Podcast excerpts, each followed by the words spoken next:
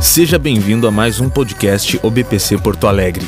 Acompanhe todas as novidades nas nossas redes sociais: Facebook barra Igreja Poa, Instagram arroba OBPC underline Poa. E, e eu quero, junto com você nessa manhã, caminharmos um pouquinho sobre uma, uma carta de Paulo, que Paulo escreveu, e eu vou direto já ao ponto para a gente também não, não poder, para a gente poder falar tudo que, que precisa ser falado, e eu preciso da graça do Senhor hoje para que o que realmente tem que ser dito seja entendido, né? porque é um, um tanto quanto difícil, muitas vezes. E você, se quiser abrir sua Bíblia em Gálatas capítulo 1. E nós vamos ler somente os primeiros dez versículos. E depois a gente lê outros textos. Mas abra sua Bíblia em Gálatas capítulo 1, você pode ver pela minha aqui, que é lá no finzinho já da Bíblia. Você que não tem muita habilidade, já abra lá perto do fim e vá puxando. Livro de Gálatas, depois das cartas aos Coríntios. E vamos ler primeiro de Gálatas capítulo 1 até o 10 e depois nós vamos ler todos esses versículos de novo, explicando um pouquinho melhor cada um deles e a gente vai chegar no que realmente ah, qual é o entendimento dessa manhã. Paulo apóstolo enviado não da parte de homens nem por meio de alguma pessoa nem, nem por meio de pessoa alguma mas por Jesus Cristo e por Deus Pai, que o ressuscitou dos mortos.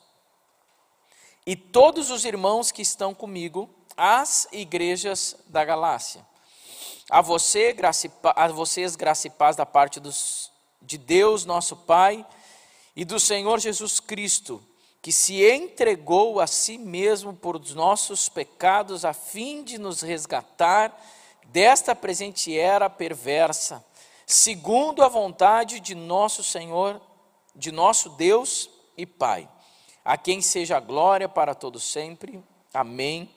Admiro-me de que vocês estejam abandonando tão rapidamente aquele que os chamou pela graça de Cristo, para seguirem outro evangelho, que na realidade não é o evangelho. O que ocorre é que algumas pessoas os estão perturbando querendo perverter o evangelho de Cristo.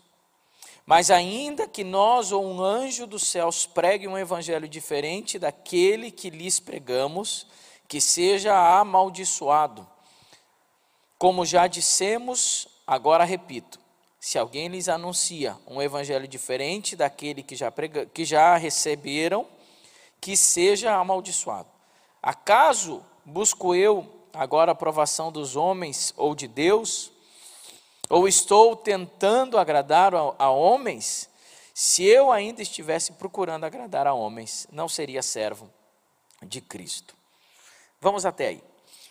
Aqui é, é, é interessante a gente entender, talvez um pouquinho antes, o que que, para que que é essa carta, para que que Paulo escreve, qual é o propósito que ele escreve.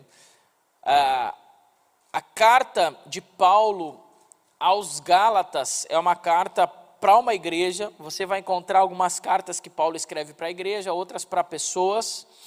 É, Gálatas, obviamente, é para uma igreja, mas não é para uma igreja específica, é para um grupo de igrejas na Galácia. É, há uma controvérsia em qual parte da Galácia, se é do norte ou do sul, mas isso não vem ao caso, porque também não muda nada o propósito da carta. E o propósito da carta, sim, ele é muito conhecido. São igrejas, provavelmente, numa das duas propostas é, é, de qual grupo de igrejas da Galácia, na que eu particularmente mais creio, que Paulo escreve para igrejas na qual ele fundou e na qual ele está alertando essas igrejas para algo muito interessante. E esse é o propósito da carta de Paulo. Paulo está querendo é, é, mostrar e renovar no coração desses irmãos desses convertidos ao Evangelho de Cristo, o que realmente é o Evangelho de Cristo. E Gálatas é considerada talvez a carta magna da liberdade, liberdade cristã. E hoje o título da mensagem é essa: Liberdade em Cristo. Uma liberdade que eu vou falar algumas vezes não tem nada a ver com libertinagem. E a gente, quando escuta, pelo menos como pastor, quando a gente escuta a liberdade cristã, chega a dar um arrepio na gente, dizendo onde é que isso vai parar. Desde quando o crente tem uma liberdade? Isso nos apavora. Mas Paulo, ele, com essa carta, ele vai justamente chamar a atenção do povo para a liberdade cristã. Eu confesso que não é tão fácil pregar sobre isso. Se o pastor Olavo não tivesse aqui, eu estaria mais tranquilo, né? Mas é difícil de pregar ainda mais eh, com outros pastores pregando. Imagina alguém te convida para pregar numa igreja, você vai lá pregar sobre a liberdade cristã. É um tema bem complexo, mas Paulo podia falar isso com muita tranquilidade, porque ele estava falando para uma igreja na qual muito provavelmente ele tenha fundado. Na verdade, para um grupo de igrejas, porque Gálatas é uma carta é, que acredita-se que era uma carta circular, uma carta que circulava aquelas igrejas, não era uma carta para uma igreja específica, mas era uma carta circular para um problema muito conhecido naquela época e também conhecido nos dias de hoje, que o evangelho por si só não bastava. Era Cristo e mais alguma coisa. O evangelho de Cristo era muito fraco para dizer que só Cristo salvava. Então era Cristo e mais um penduricalho, mais um brinquinho, mais uma coisinha. E é isso que nós vamos falar nessa manhã. Mas eu quero começar com você. Se você quiser deixar sua Bíblia aberta e lendo comigo, se, eu não sei se minhas palavras são tão importantes para você anotar na sua Bíblia. Talvez não, mas anota num papel, depois confere todas as palavras, um bom comentário bíblico e se realmente tiver alguma verdade e relevância, você anota na sua Bíblia que depois que você lê, você vai se lembrar de algumas coisas que tem anotado ali, isso é muito legal. Vamos começar por Gálatas capítulo 1, versículo 1. Paulo ele começa, e é uma das características da sua, da sua escrita, ele começa se apresentando, ele diz, Paulo, apóstolo enviado. Mas aí, aqui no livro de Gálatas, ele vem com um certo teor de explicação mais, mais interessante. Olha só o que ele fala depois. Não da parte de homens, nem por meio de pessoa alguma, mas por Jesus Cristo e por Deus Pai, que o ressuscitou dos mortos. O que, que Paulo está querendo dizer? Parece que é uma simples apresentação, mas não é simples. Porque Paulo era um apóstolo. E apóstolo, você vai entender biblicamente que apóstolo só é aquele que é, é, é, é, teve um, um, é testemunha ocular do que Jesus fez e enviado e chamado pelo próprio Cristo, corporalmente. Isso é um apóstolo. Aí você pergunta, tá, mas e hoje os apóstolos de hoje? Pergunta para o pastor Olavo, pergunta para o pastor Vanderlei, pergunta para o pastor Alverino, como que se explica os apóstolos de hoje? Se apóstolo é somente aquele que participou é, é, fielmente, testemunha ocular dos atos de Jesus e aquele que é chamado por Cristo. Esse é um apóstolo verdadeiramente bíblico.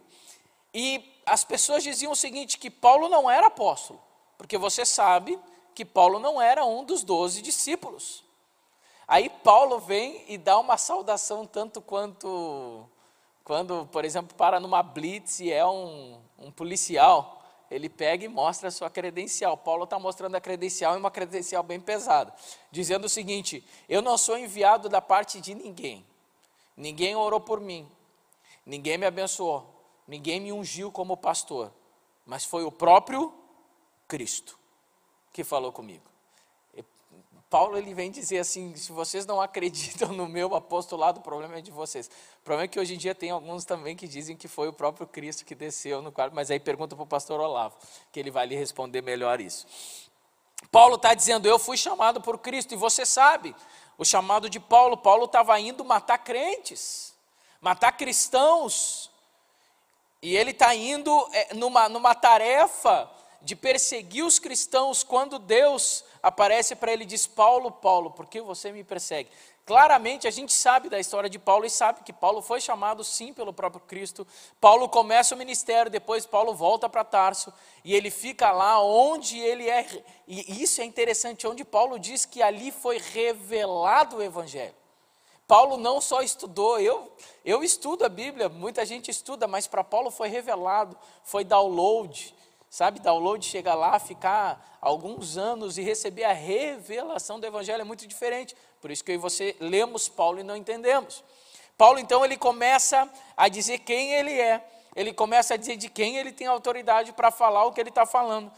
Tem aqui no momento, eu vou pular algumas coisas porque talvez nem, nem, nem, nem precise falar tanto, mas ele, ele vai, já vai dar uma dica de quem é Jesus também vai dizer Jesus Cristo, por Deus Pai, que o ressuscitou dos mortos, vai falar de um novo tempo, um novo começo. Re, ele já coloca a ressurreição de Cristo na própria saudação, já dando a dica de que agora a gente está vivendo um novo tempo e um novo momento. E depois vai dizer a todos os irmãos que estão comigo, em outras palavras, eu vou escrever uma coisa muito pesada e eu não estou sozinho, tem gente concordando comigo no que eu estou escrevendo. A todas as igrejas da Galácia. Versículo 2, ele vai falar justamente o que eu falei. A todos os irmãos que estão comigo, as igrejas da Galácia. Versículo 3 e 4. A vocês, graça e paz da parte de Deus, nosso Pai, e do Senhor Jesus Cristo que se entregou a si mesmo por nossos pecados, a fim de nos resgatar desta presente era perversa, segundo a vontade de nosso Deus Pai. Nesses dois versículos, Paulo vai falar uma coisa muito interessante. Paulo já vai começar a dar muitas dicas aqui para esses, para esse público e para nós. Ele vai, ele vai dizer o seguinte: a fim de nos resgatar da presente era segundo o que? A sua vontade. Por que, que Cristo nos resgatou dessa era? É uma resposta bem simples. Porque Ele quis. Não tem nenhuma outra explicação. O, o, o Jean, que está aqui, você não está vendo o Jean, mas eu estou vendo o Jean, então vou conversar com o Jean. Já que eu não tenho uma terceira câmera como o pai tem, né? Eu vou conversar com o Jean. Né? Não, o Jean não fez nada de interessante para que Deus dissesse: Meu Deus, vale muito a pena morrer pelo Jean. Eu me lembro da conversão do Jean, né? Me lembro logo que o Jean chegou na igreja. E, e eu não sei se naquele tempo tu fez alguma coisa assim que Deus disse: Nossa, esse cara eu vou ter que morrer por ele. Sabe por que, que Deus, Jesus, Deus mandou seu filho Jesus para morrer por mim por você? Porque ele quis. Só por isso. Eu não fiz nada. Paulo já, dá, já começa a dar o um entendimento para esse povo, dizendo: tira da cabeça de vocês que vocês são alguma coisa de interessante, que vocês podem fazer alguma coisa de interessante, que vocês são relevantes, que tem alguma coisa em vocês que atrai. O Senhor Jesus morreu na cruz por mim por você porque Ele quis. E ponto final, e não tem como tirar isso da vontade de Deus. Não tem nada em mim que faça Deus me querer.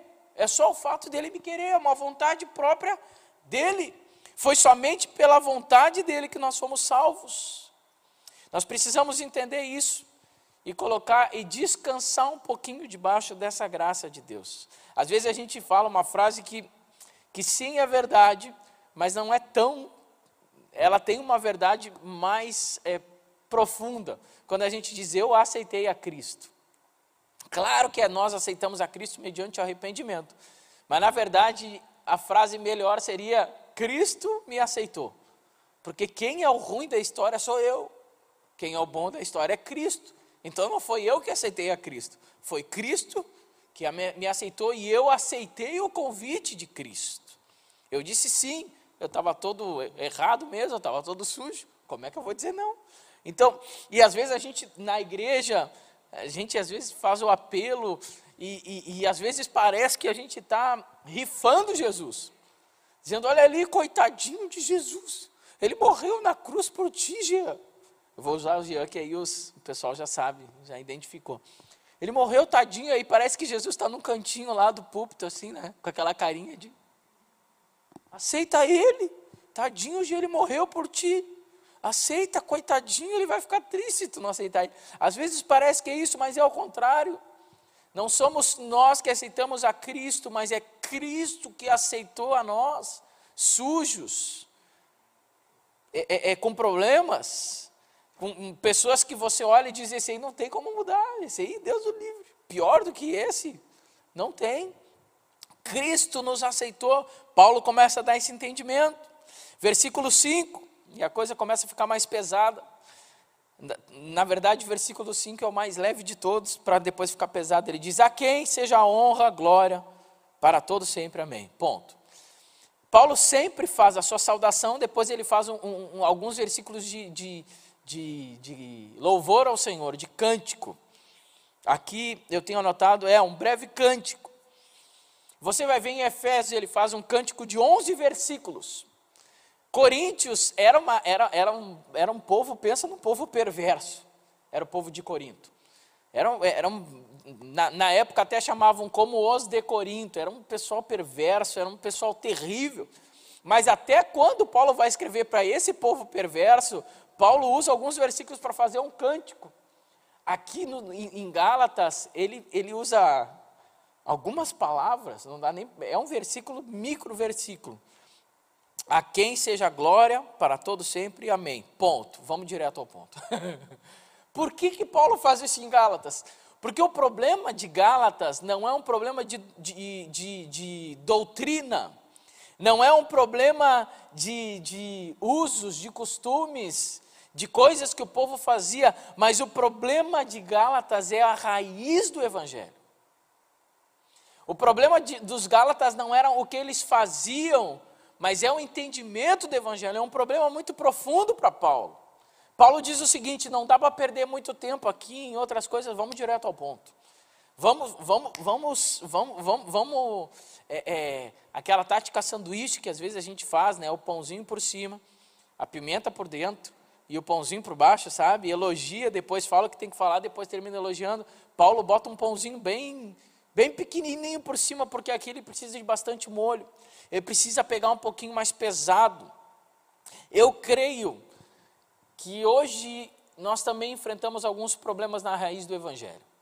Se você abrir o seu YouTube, terminando o culto, você ir para o YouTube, você vai ver muitas pregações com problema na raiz do evangelho, na doutrina do evangelho, de quem é Deus, do que ele realmente faz, de como é a vida de um cristão transformado pelo amor de Deus. Nós vemos um evangelho hoje muito baseado na graça barata, que nós vamos falar isso mais para o fim da mensagem. Nós vemos um evangelho talvez baseado um pouco, assim como talvez em Gálatas era um pouco na lei, pesado demais, nós vemos um evangelho que Paulo vai falar que nem evangelho é. Se a gente vê as músicas que cantamos, às vezes nas igrejas, e graças a Deus creio que não cantamos aqui, mas muitas músicas que às vezes a gente tem que olhar e dizer, não, o ritmo é até bom, né, Lucia? Mas a letra não, não é evangelho.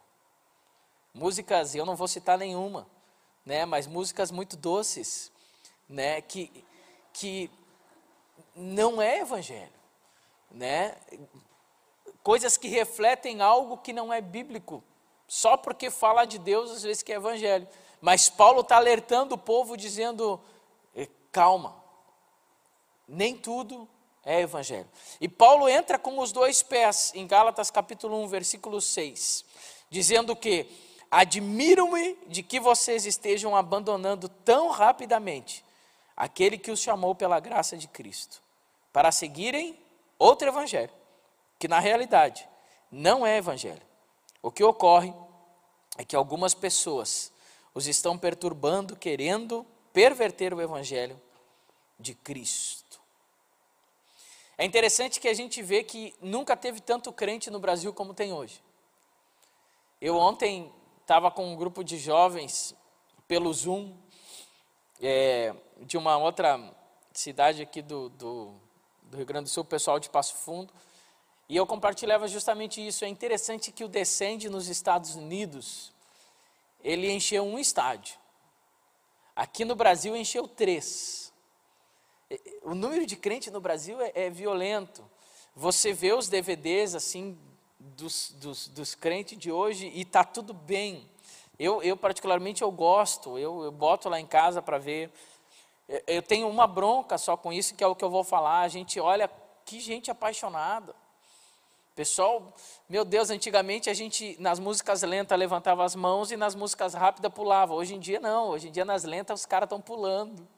Né? E a tempestade é você e pula, e dá uns pulos de três metros de altura, e se prende, e vai. Está tudo bem, não tem problema, isso é fantástico. Só que isso tem que refletir uma outra coisa. Se nos Estados Unidos os eventos enchem um estádio, e no Brasil enche três, como é que tem que ser a cultura brasileira? Tem que ser melhor ou pior do que a dos Estados Unidos? Tem que ser melhor. Porque se o evangelho cresce, a corrupção tem que diminuir. Se o evangelho cresce, a mentira tem que diminuir. Se o evangelho cresce, a pornografia tem que diminuir. Se o evangelho cresce, namorado dormindo com namorada tem que diminuir sexo antes do casamento tem que diminuir. É isso que está acontecendo no Brasil? Não. Olha só o benefício de 600 reais. Misericórdia. Eu sei que em nome de Jesus ninguém que está assistindo a live pediu o benefício sem precisar, porque tem regras para receber o benefício. Eu nem sei muito bem das regras porque eu não pedi, mas eu sei que tem regras para receber o benefício se eu não estou enganado, a renda da casa é uma das coisas que conta para a regra. Então, se o marido tem emprego fixo, até onde eu sei, me corrija se é verdade ou não, a mulher não pode pedir benefício. É isso ou não é? Posso estar falando alguma besteira, mas eu sei que existem regras para o benefício de 600 reais entre o casal. Microempreendedor eu acho que é diferente, tem outra diferença, aí é uma renda já particular, mas tem coisas para dentro do casamento que, que, que, que, tem coisas que você lê lá, você pode ler melhor do que eu, mas eu sei, porque eu ouvi nos noticiários, que muita gente que não podia receber o benefício pegou o benefício. Eu espero que nenhum desses seja cristão. Eu espero que nenhum desses, pelo menos no seu Facebook, fale que é cristão. Porque se ele diz que é cristão, Jean, é porque talvez nós estamos no Brasil vivendo muito forte um outro evangelho. Se a gente vive um evangelho vingativo, talvez seja um outro evangelho, porque você vai ler a Bíblia de Gênesis até Apocalipse e você vai ver que a vingança não é uma coisa que o Senhor pede do cristão. Se nós temos crentes cada vez mais afastados do Senhor, é porque nós estamos vivendo outro evangelho. E aí eu me pergunto, por que, que o, o cristianismo do Brasil cresce tanto, mas a gente não consegue transformar o Brasil? Porque somos tantos cristãos, mas a corrupção ainda está tão grande? Porque talvez nós estamos vivendo um outro evangelho. Talvez o problema de Gálatas não era só para lá, mas talvez ele é um pouco atual. Talvez o evangelho que nós estamos é é, é, é, é, ouvindo e às vezes pregando é um evangelho que diz que é Jesus e mais alguma coisinha. Porque esse Jesus e mais uma coisinha é gostoso de ouvir. Nós, como seres humanos, a gente, é, sinceramente, a gente gosta disso. Entender que é só Jesus é muito pequeno para mim. Vamos trazer, por exemplo, o que o pastor Olavo falou sobre o dízimo e sobre as ofertas.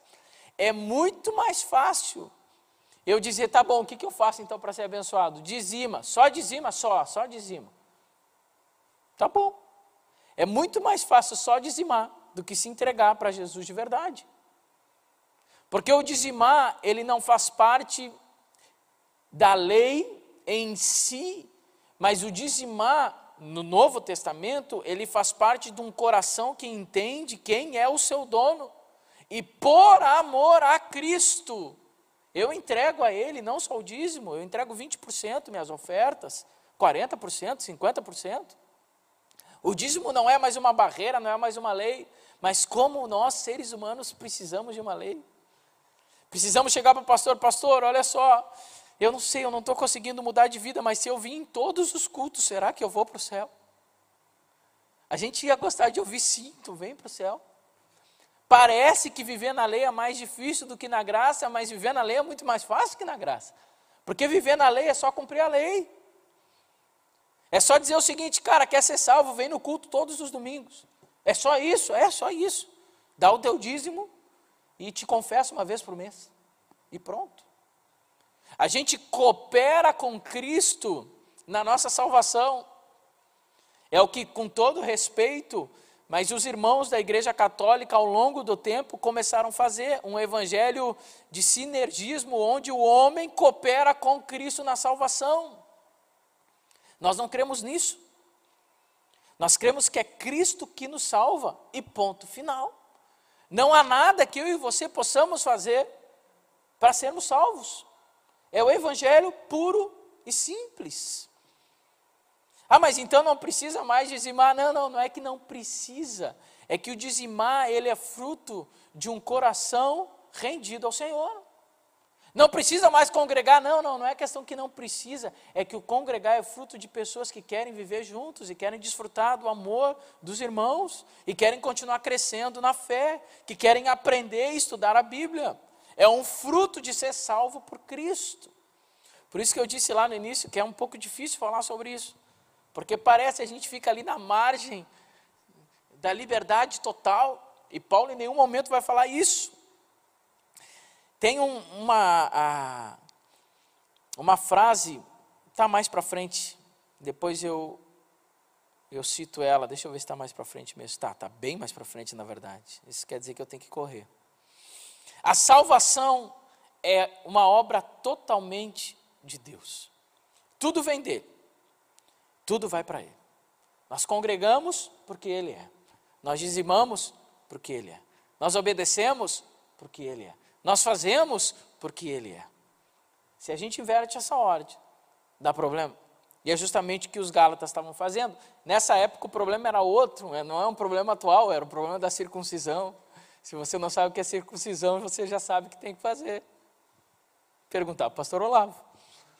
Pergunte para ele, ele explica direitinho. E os judeus diziam o seguinte: não é só Cristo, não, o que Paulo falou está muito bom. Mas Jean, circuncisão primeiro, depois Cristo.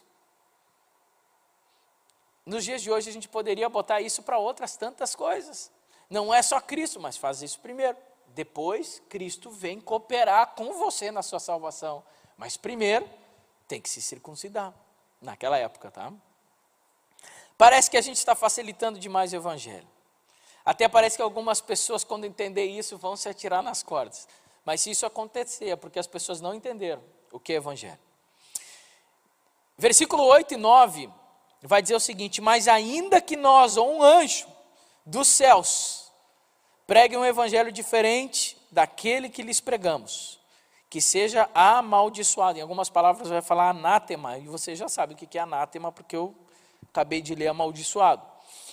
Como já dissemos agora, repito, se alguém lhes anuncia um outro um evangelho diferente daquele que já receberam, que seja amaldiçoado. É interessante que Paulo, até Paulo se coloca nisso. Paulo vai dizer: se eu enlouquecer, pode me amaldiçoar. O evangelho é esse. Se eu um dia perder as estribeiras e começar a dizer para vocês que vocês precisam fazer alguma coisa por mim, vocês precisam fazer alguma coisa para conquistar a salvação de vocês, me amaldiçoe. É aquelas coisas que você faz sem pensar, sabe? Eu, eu fiz isso com a, minha, com a minha esposa e foi muito bom quando nós começamos a namorar. Eu disse, antes de namorar, eu vou dizer para ela quem eu sou, mas sem pensar muito. Sentei ela e disse, amor, eu sou assim, assim, assim, assim. E quando eu falo dizer quem eu sou, eu estou falando de verdade, eu abri meu coração. Quem é um homem? O que, que um homem pensa a respeito de uma mulher, ainda mais uma mulher que a gente gosta. E ela assim, com os olhinhos assim arregalados, dizendo, meu Deus, mas por que está me dizendo tudo isso? Eu estou te dizendo para te proteger de mim mesmo.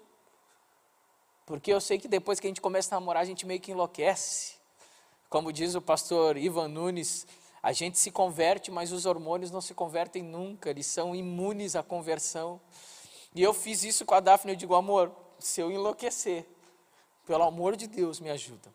É isso mais ou menos que Paulo está falando aqui, por mais que eu pregue para vocês outra coisa, que eu seja amaldiçoado, porque o Evangelho é esse. Nem Paulo se coloca acima do Evangelho.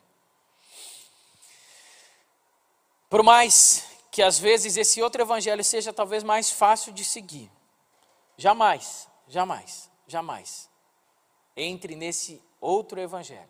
Um Evangelho que controla, um Evangelho que coloca coisas para você achar que você está cooperando com Cristo. A gente vê no verso 6 que Paulo vai dizer: Eu admiro que vocês abandonaram, quer dizer que eles tinham entendido, mas eles voltaram. A verdade é que nós muitas vezes não queremos depender de Cristo, nós queremos nos salvar. O Leandro Vieira, e eu ouvi uma mensagem dele sobre Gálatas, e ele fala uma frase muito interessante. Ele diz: Eu não sei se essa frase é dele, pelo menos ele, ele falou na, na, na, na mensagem dele e não citou o autor, então provavelmente a, a frase seja dele. A raiz da idolatria é ser seu próprio Messias. Isso eu achei muito interessante, porque às vezes a gente, quando vê idolatria, a gente vê idolatria sempre a outra pessoa. Mas aqui ele vai dizer que a raiz da idolatria é ser seu próprio Messias. Quando, ah, ah, quando Adão peca no jardim e vê que ele e Eva estão nus, o que, que Adão faz? Ele chega diante de Deus dizendo: Deus, pequei, me ajuda. Não. Ele pega uma folha e começa a se cobrir. Ele ali começa já o ser humano tentar fazer algo por ele mesmo, para que o próprio Deus não veja a sua nudez. O que é impossível. Quantas vezes nós fazemos isso? Nós pecamos, nós vemos que estamos nus, sujos, em vez de chegar diante, chegar diante de Deus e dizer: Deus, tu és o meu Messias. Faz o que somente tu pode fazer. A gente quer se limpar. A gente quer se tapar. A gente quer começar a ser o nosso próprio Messias. A gente quer começar a fazer coisas para tapar aquilo que nós não podemos tapar. A gente quer tapar o nosso pecado com ativismo na igreja. A gente quer tapar o nosso pecado com uma falsa santidade. A gente quer tapar o nosso pecado com coisas que não tapam o pecado do ser humano. Porque quem tapa o pecado do ser humano é Cristo. E nada mais. Por que, que é tão importante entendermos o verdadeiro Evangelho? Porque é só esse entendimento que nos liberta. E eu quero ir para o fim já, se o Carlinhos puder subir. Quando eu digo ir para o fim, não quer dizer que eu vou, que eu estou no fim, mas é ir para o fim. Gálatas capítulo 5, versículo 13 e é só você jogar duas folhas para frente, vai dizer o seguinte: Irmãos, vocês foram chamados para a liberdade, é o que nós estamos falando. Vocês foram chamados para a liberdade. Mas não usem a liberdade para dar ocasião à vontade da carne. Aqui você vai percebendo que Paulo em nenhum momento está defendendo a libertinagem. Paulo está dizendo: vocês foram chamados para a liberdade, mas não usem ela para dar vontade à carne. Ao contrário, sirvam uns aos outros mediante o amor.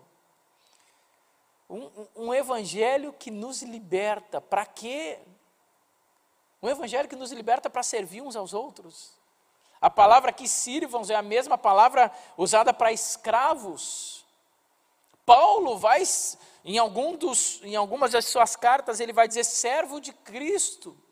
A mesma palavra usada para escravo de Cristo.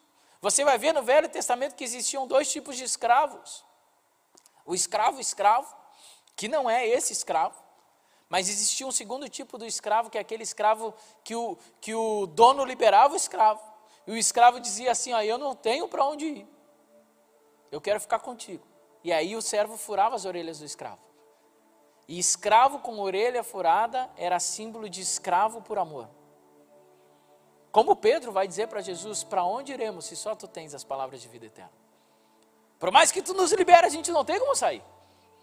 E é isso que Paulo está dizendo aqui. Está dizendo: usem essa liberdade para servirem uns aos outros como escravos. A igreja é um, é um meio para isso. Crentes egoístas são crentes que não foram libertos que ainda estão escravos, Crentes que não aprenderam a servir uns aos outros são crentes escravos. Crentes que veem em Cristo a sua própria salvação e não estão nem aí para os outros, são crentes escravos. Crentes que não amam uns aos outros, são crentes escravos. Jesus vai definir, vai reduzir, não é reduzir, mas vai compactar todos os mandamentos em apenas dois: ama o Senhor teu Deus de todo o teu coração, e o teu próximo como a ti mesmo. Não tem como ter o primeiro e não ter o segundo. Não tem como não ter o segundo e ter o primeiro. Nós precisamos ser livres. E hoje em dia nós vivemos talvez um evangelho falso que não é evangelho. E a gente vê isso porque o servir uns aos outros não é um fruto. Crentes tão egoístas. Crente que fica brigando por, com o pastor, por que, que eu tenho que ir na igreja congregar? Ai, meu, que, que, egoísta. Crente que fica reclamando quando a igreja está muito cheia. Egoísta. Crente que reclama quando vem pessoas que a gente não conhece. Quando entra um mendigo dentro da igreja. E pregação boa é quando tem um bêbado na igreja. Ele concorda com tudo. É verdade, pastor. Que pastor que não tem história assim. Mas crente que fica chateado com isso. Egoísta. Eu quero a minha igreja. Eu quero as minhas coisas. Gálatas capítulo 5, versículo 16.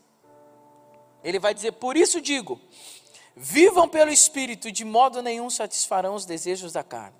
Pois a carne deseja o que é contrário ao Espírito, e o Espírito o que é contrário à carne.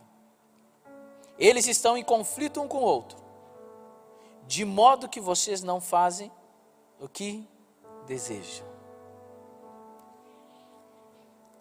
A liberdade do Evangelho é justamente sermos livres daquilo que nos condena. Não é livres para fazer o que nos condena, mas é ser livre do que nos condena. Nesse momento que a gente está vivendo, talvez é mais fácil de entender isso que existe uma doença, uma pandemia chamada coronavírus. Vamos transformar isso, vamos dizer o seguinte: a doença e a pandemia da humanidade é o pecado. A gente precisa de um remédio para isso, que vai nos dar uma cura. A cura do pecado não é a libertinagem, mas a cura do pecado é a liberdade. E qual é o remédio para isso? O remédio para isso não é a lei, mas o remédio para isso é a graça. A pandemia é o pecado, o remédio é a graça, e a cura é a liberdade. Muitas pessoas invertem e sabem que o problema é o pecado, mas vem na lei o remédio.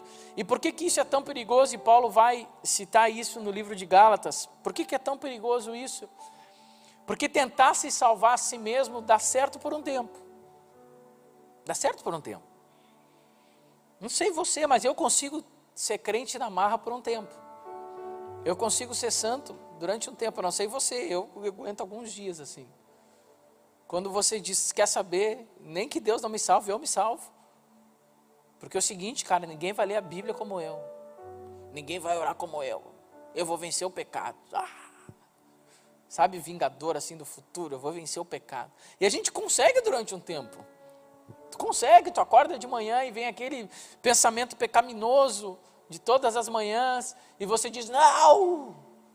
Aqui não". Quem olha é SPN, né? Aqui não, queridinha.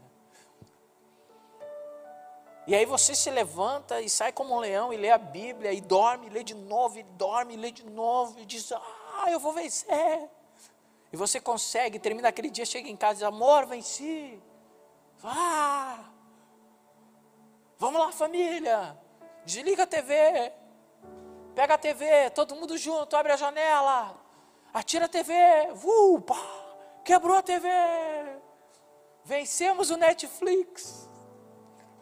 Celular de todo mundo, vamos lá, fogueira. Pô, celular na fogueira. O que, que mais nos faz pecar? a comida. cadeado na geladeira. Funciona por um tempo. Mas vai ter um dia que você vai se deparar com você mesmo. Talvez você não tenha mais celular porque queimou na fogueira. Não tem mais televisão porque atirou pela janela.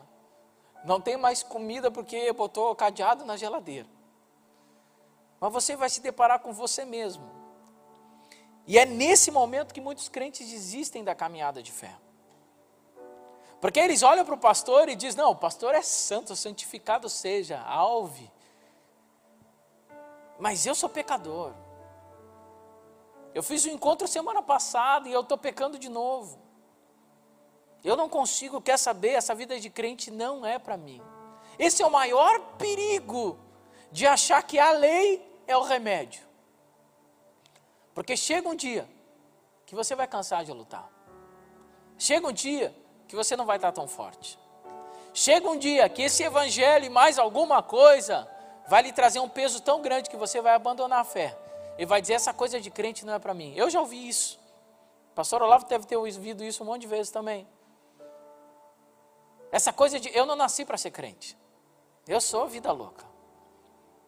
Eu não nasci, eu não consigo. até tentei durante alguns anos, mas eu não. É. E a gente esquece que o remédio para esse problema, essa pandemia chamado pecado, é a graça de Deus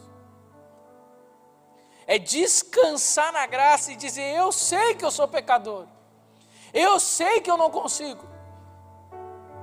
Mas não foi exatamente por isso que Jesus morreu na cruz? E eu, enquanto eu preparava essa mensagem no, na sexta-feira, sexta-feira de tardezinha eu terminei de preparar ela, e nós estávamos em casa, e, e tem sido um tempo fantástico, pelo menos em casa nesse tempo, onde Talvez o dia a dia nem mudou tanto, mas as noites mudaram muito. E a gente está em casa de noite como família quase todas as noites.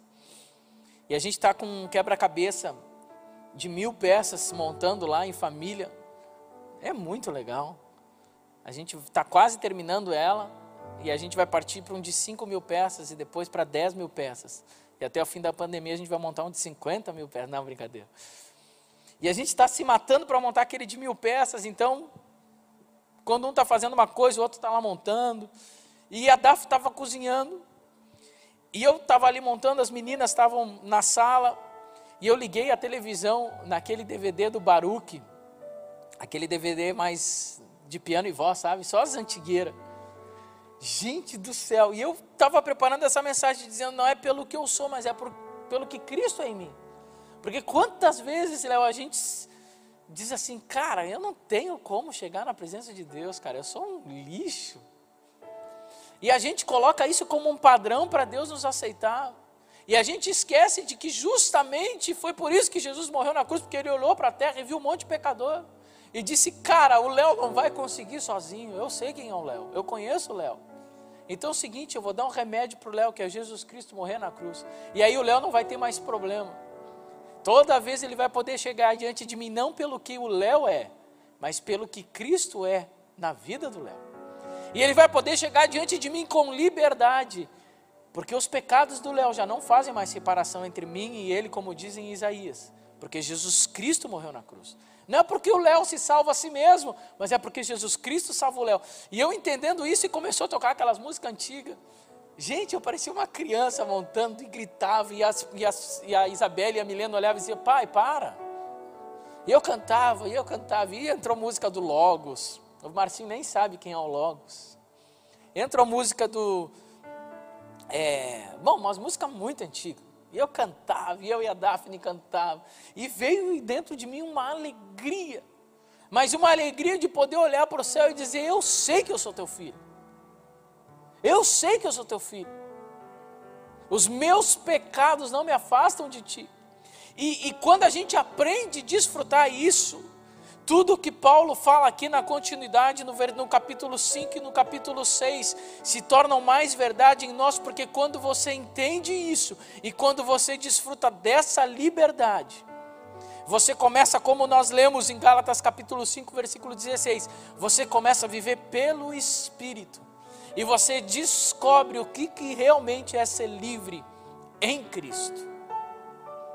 ser livre em Cristo e não ser mais dominado pela carne. Gálatas 5:1 vai dizer que foi para a liberdade que Cristo nos libertou. E nessa manhã eu quero dizer para você, você é livre. Você é livre. Talvez eu estou falando para pessoas que essa semana não precisam pensar muito para lembrar dos pecados que cometeram. Talvez essa manhã eu estou falando para pessoas que a gente ouve muitas vezes, ah, pastor, tu não, não tem ideia do que, que eu fiz. Eu não tenho ideia do que você fez. Mas Deus tem. E foi por causa disso que Jesus morreu na cruz. Foi justamente porque ele sabia que você é bem ruimzinho. Foi justamente porque ele sabia que era impossível você conseguir, que ele morreu na cruz por você. E que, que eu e você precisamos fazer? Precisamos tomar o remédio para essa pandemia chamada pecado. E o remédio é a graça de Deus. Porém, a cura não é a libertinagem, não é continuar pecando. O Senhor quer lhe livrar do pecado. Esse é o presente da graça. Ele quer lhe tirar do pecado. Mas você não vai conseguir sair do pecado, você vai ter que permitir que o Senhor lhe tire do pecado. Porque o Evangelho é Cristo e nada mais. Você precisa desfrutar disso. Você precisa entender isso. Você precisa desfrutar da liberdade do Evangelho. Eu lhe convido para que no dia de hoje você desfrute disso. Você não é mais culpado. Não porque você não faz coisas de culpado, mas você não é mais culpado porque alguém pagou o seu pecado. Porque alguém pagou a sua punição. Você não é isento da sua, da sua culpa, mas alguém pagou a sua culpa. Os seus pecados não foram só esquecidos, mas eles foram pagos um a um, nome por nome. Você precisa desfrutar disso. Você precisa sair e caminhar pela sua casa como aquele condenado caminha, saindo do tribunal, sabendo que o que ele cometeu, ele realmente cometeu, mas alguém pagou por ele, e por isso ele está livre. Você precisa desfrutar dessa liberdade, porque essa liberdade lhe liberta, essa liberdade lhe afasta do pecado, essa liberdade lhe faz sentir o que você realmente não é, que é alguém perdoado. Você precisa olhar para o céu e dizer: Senhor, obrigado, eu sei que tu me ama. Como um filho limpo, mesmo que eu não seja limpo. Eu sei que tu me ama, como um filho perdoado, mesmo que eu tenha pecado tanto. Essa é a liberdade do Evangelho. Era isso que Paulo estava falando, não deixem que, que enganem vocês. Dizendo que Cristo não é suficiente, que vocês precisam fazer mais alguma coisa para merecer a salvação. Porque Cristo ele é suficiente. Cristo é suficiente para mim. Cristo é suficiente para você. Se você não está conseguindo vencer o pecado, é porque talvez você não está conseguindo desfrutar a graça de Deus. Você está se acusando. Você está querendo é, é, é, é, lutar sozinho. Descansa no Senhor. Descansa no Senhor. Desfruta do colo do Pai. Desfruta do amor do Pai que Ele tem para você nessa manhã. Que pode lhe alcançar, mesmo em pecado, mesmo sujo você pode se sentir amado por Deus. Porque é isso que Ele faz comigo e com você.